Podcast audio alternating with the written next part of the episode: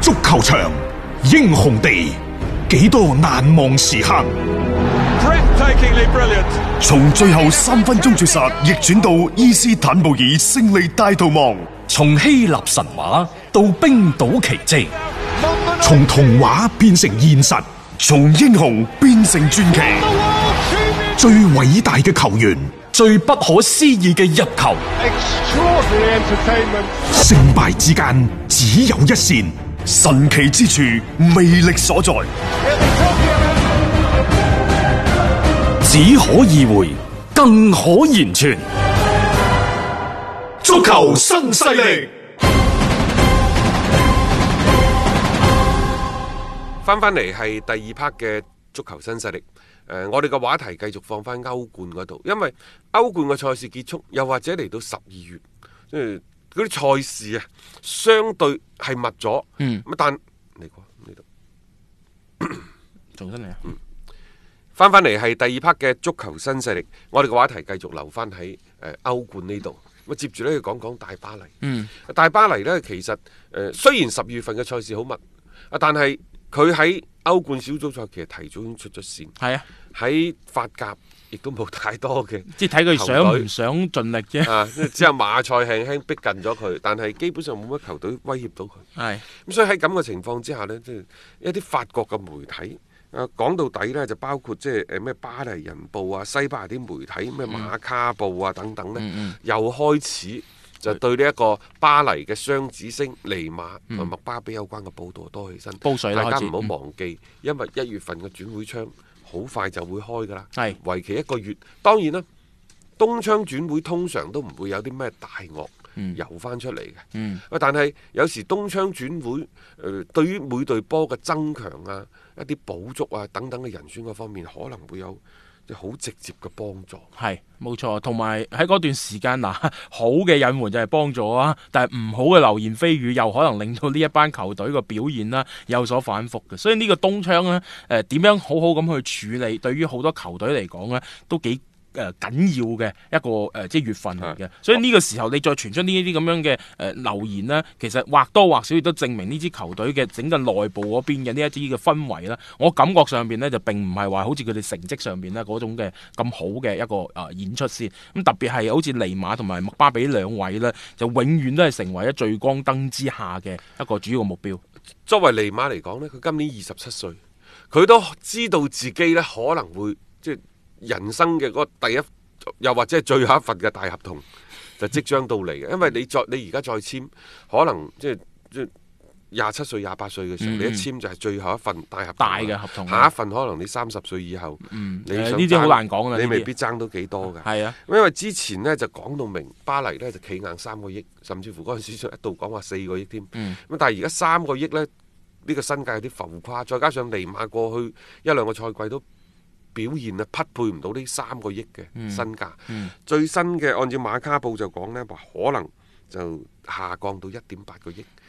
但係講到明啦，全部現金，嗯現金唔接受球員嘅交換。啊！你更邊加個嚟啊？係咯，一一點八個億， 而且都即係可能我我諗巴黎都唔會接受啲咩分期付款之類嗰啲嘢㗎啦嚇，即係反正就價碼就擺咗喺度㗎啦，蝕少少咁都好過啊，即係用唔着啦，因為呢個仁兄嗰個心始終好似都唔係擺咗喺大巴黎呢一邊。誒、雖然話最近嘅亦都出翻嚟，亦都有波入啊，但係我總感覺就係話，好似有佢喺度係係好似打高成皮波，但係佢始終個心唔係向住球佢隊。有佢喺度呢，成班波嘅觀賞性係大咗好多。係但係呢，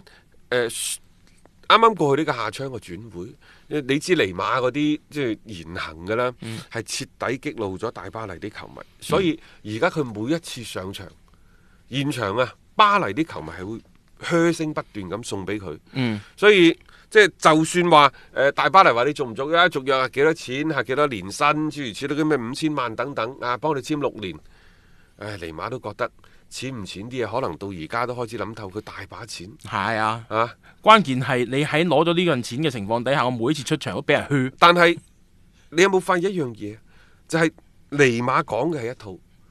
但係我似乎我似乎認為呢，喺一個轉會嘅選擇嗰度呢，佢係當代巨嬰，即係佢嘅爸 爸喺嗯尼馬嘅轉會嘅呢個問題上呢，其實擁有更加大嘅話語權。嗯，即係佢到而家為止都未必可以獨立咁樣選擇到自己，你應該係去邊隊波？嗯啊，到底係翻巴塞，抑或即係去英超？而家接佢嘅可能只係曼聯嗯曼聯啦，冇噶啦。大家話喂，曼城都得喎曼咁城唔樣，會接曼城佢嘅車路士都唔會噶。唔會其實嚟嚟去去就係皇馬、巴塞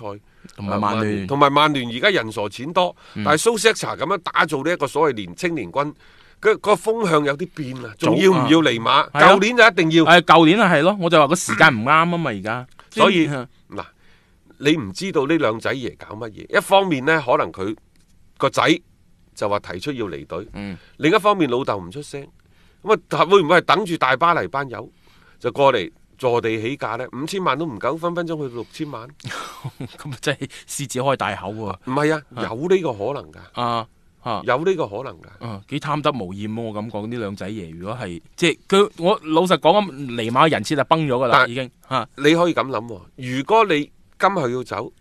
一點八個億都未必有人出手，巴塞唔會㗎，最多同你換人嘅啫。係啊，皇馬可能更加多就係兒皇夢嘅麥巴比嗰度，係所以其實作為尼馬，包括佢爸爸，包括後邊嘅半個成個團隊，佢哋都要考慮就係邊個會接下家。即係因為當你一個球員，你嘅身價越高，你嘅人工越高嗰陣時咧，就意味住實際上接佢嘅下家係啊，你選擇越少，嘅選擇會越嚟越少，一個蘿蔔一個坑。啊即係如果收音機旁邊有好多聽眾係高管，啊，你冇睇好多企業嘅高管，因為表面上好風光，啊但係萬一佢要選擇跳槽嘅時候，嗯嗰嗰、個適合佢嘅位置其實係好少嘅。冇錯嗯去到尼馬嗰度亦都一樣。我而家大膽啲講句，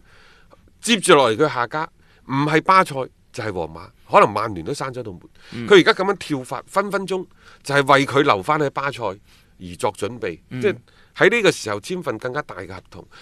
爭取更加高嘅人工。所以無論係點樣傾都好，無論佢點樣跳都好。包括媒體等等，嗯我認為都係虛嘅，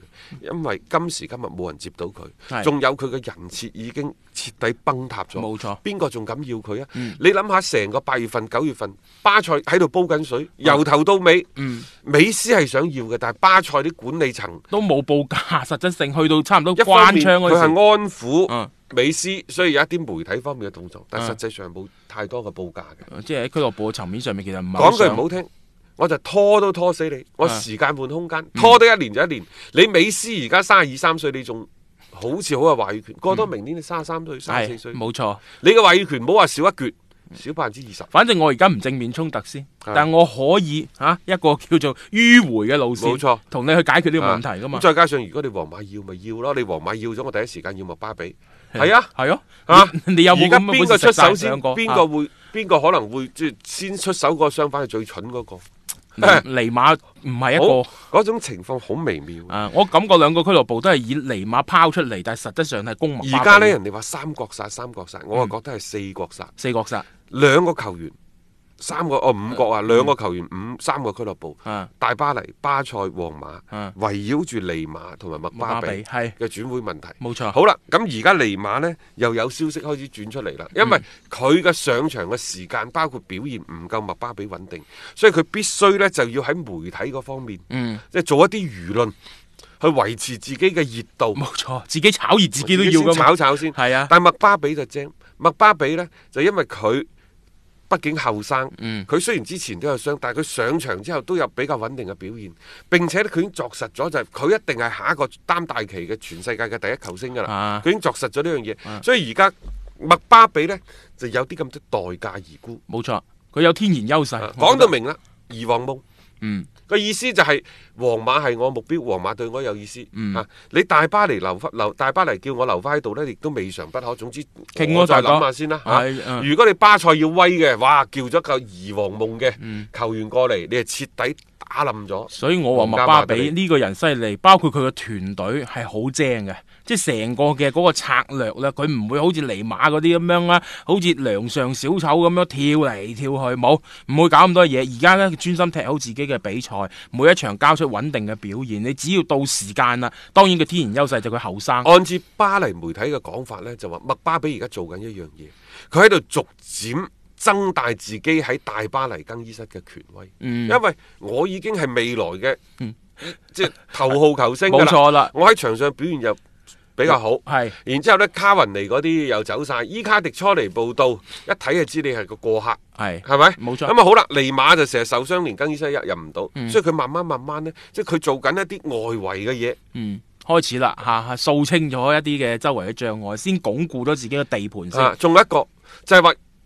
你尼馬，你係二零二二年，你二零二三年你合約到期，嗯，你嗰陣時其實你都已經接近三張嘢，你有啊咩講啫？嗯但麥巴比唔同，麥巴比可能二零二年結束嘅時候嚇，佢都係廿二歲、廿三歲仔。一個唔覺意立多隻杯咁樣，咁啊不佢唔不使得了啊立杯啊！廿二三歲，佢起碼仲有兩次到三次一個大合同嘅選擇機啊會。咁啊係，佢即係大把世界。佢個主動權，嗯，比嗰邊尼馬唔知充足幾多。所以佢唔需要急於跳出嚟去去做啲乜嘢咯。即係所以之前嗰兩年其實佢都一直係啊，即係處於一個相對咧就係靜嘅嗰一邊，只不過就而家開始慢慢慢慢啦嗯去浮出呢個水面，正常嘅。我覺得嚇、啊你去到一定嘅階段，攞到一定嘅成績嘅時候咧，係要俾人睇到你啲 call 嘅。呢、個就係麥巴比同尼馬嘅一個角力當中啦。嚇、邊個嘅優勢更加明顯呢？大家一眼就睇得到啦。有擔當，有顏值，足球新勢力。一個為足彩愛好者度身訂造嘅全新資訊平台北單體育，經已全面上線。北單體育擁有基於北京單場賽事作出全面評估嘅優秀團隊，雲集張達斌、陳奕明、鐘毅、李漢強、呂建軍等大咖，為你帶嚟更專業嘅賽前預測分析以及賽後總結報告。北單體育無需註冊，一鍵辦理。想避免足彩市場起起伏伏，快啲嚟微信搜索公眾號北單體育。